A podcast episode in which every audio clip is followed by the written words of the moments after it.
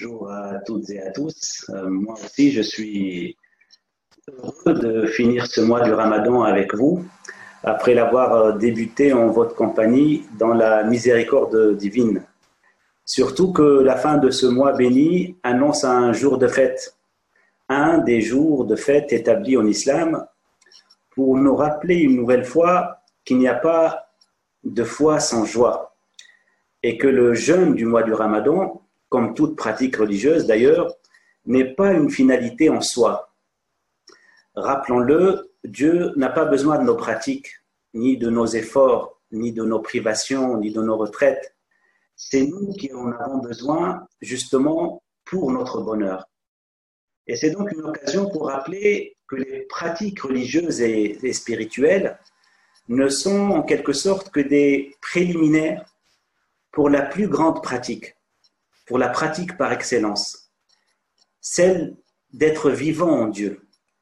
Et le jour du Haïd témoigne justement de cette idée, car en ce jour, on fait un retour à la vie, avec un nouvel élan et avec un meilleur discernement.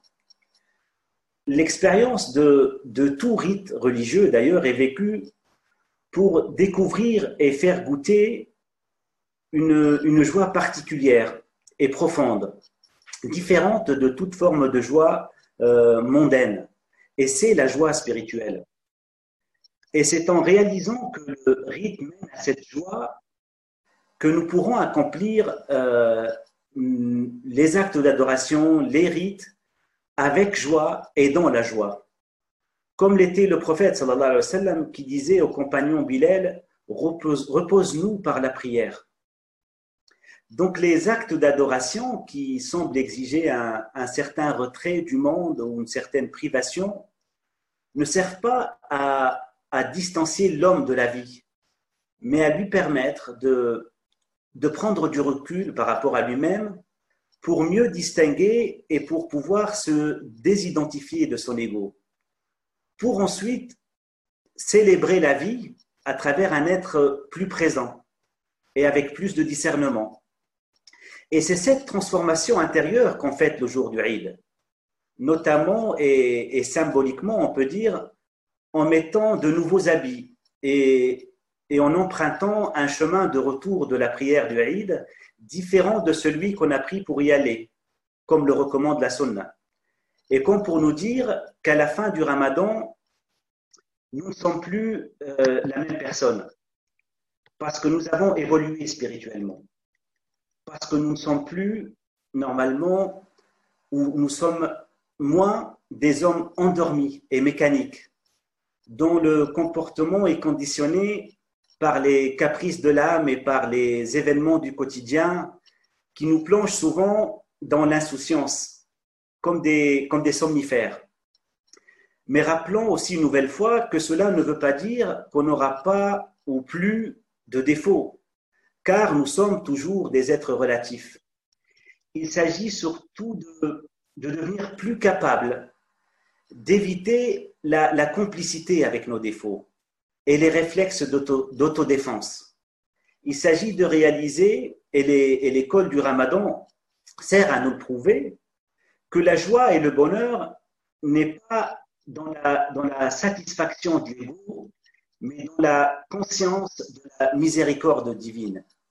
قل بفضل الله وبرحمته فبذلك فليفرحوا هو خير مما يجمعون dit de la grâce d'Allah et de sa miséricorde voilà de quoi ils devraient se réjouir c'est bien mieux qu'ils amassent Lorsqu'on sait que la miséricorde de Dieu embrasse toute chose, on ne peut vivre que conformément à la description du prophète sallallahu alayhi wa sallam,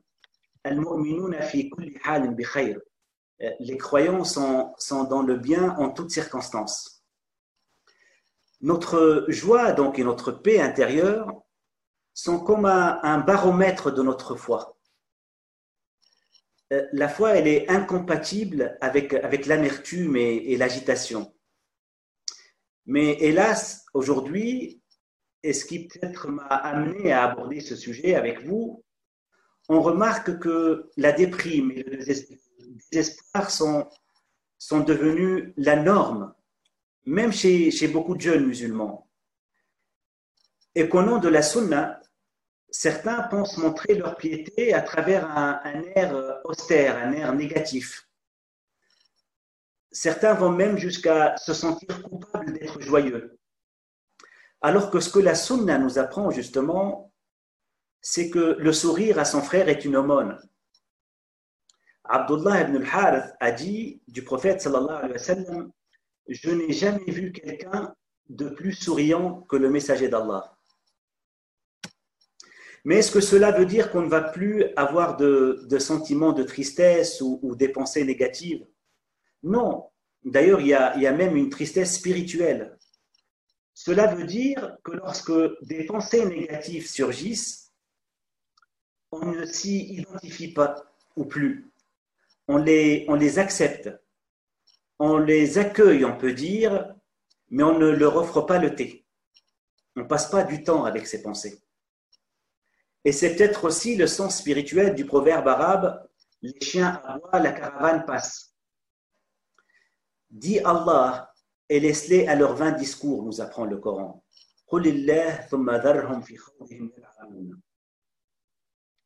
Mais comment justement évoluer vers cette béatitude et cette joie que, que procure la foi et vers laquelle le jour du Eid justement nous appelle?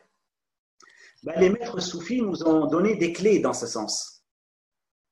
Premièrement, en étant conscient que tout ce qui contribue à notre bonheur, tout ce qui est beau, se trouve en Dieu. La ilaha illallah, il n'est de Dieu que Dieu. Allah est al-jamil, le beau. Donc, la jamila illallah, il n'est donc de beau que Dieu. Ainsi, donc, aimer les choses en Dieu, c'est l'essence, c'est la sève de tous les bonheurs. Alors que les désirer en dehors de Dieu contient le germe de, toutes les souffrances. Et, cela comprend tout ce qui est aimable, nos enfants, nos, familles, notre travail, nos biens. Donc surtout, ne pas mendier notre bonheur au monde, mais le trouver en soi. Le royaume de Dieu est au-dedans de vous, disait Jésus. Mais pour transcender donc une joie vulgaire et, mondaine et pouvoir contempler la, seule vraie beauté absolue, celle de Dieu, il faut apprendre à passer du, matérialisme au, symbolisme, du, formel à l'essentiel. Ce que malheureusement, certains aujourd'hui consciemment ou inconsciemment, tente de, détruire et, de, et d'étouffer. Et c'est pour cela que nous avons besoin d'une, éducation ou d'une, rééducation de l'imaginaire. Et c'est ce que le soufisme peut offrir aujourd'hui.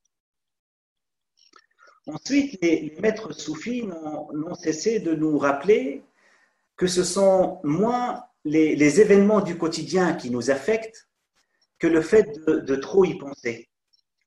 Et que donc la solution à nos, problèmes n'est pas dans, l'agitation et dans, et dans l'inquiétude, mais dans une action qui naît de la présence à Dieu et de plus de confiance en, sa miséricorde.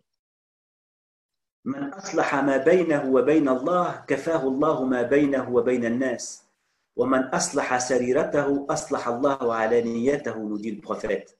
celui qui, rectifie son lien avec Dieu, Allah rectifie son lien avec les hommes. Et celui qui rectifie son intérieur, Allah s'occupera de son extérieur. C'est donc par une meilleure orientation du cœur qu'on peut euh, sortir des, des ténèbres de l'âme. Et le rappel de Dieu, zikrullah, est le moyen par excellence pour atteindre cet objectif. Et c'est pour cela d'ailleurs que les soufis en ont fait la, la base de leur voie, de leur, de leur cheminement.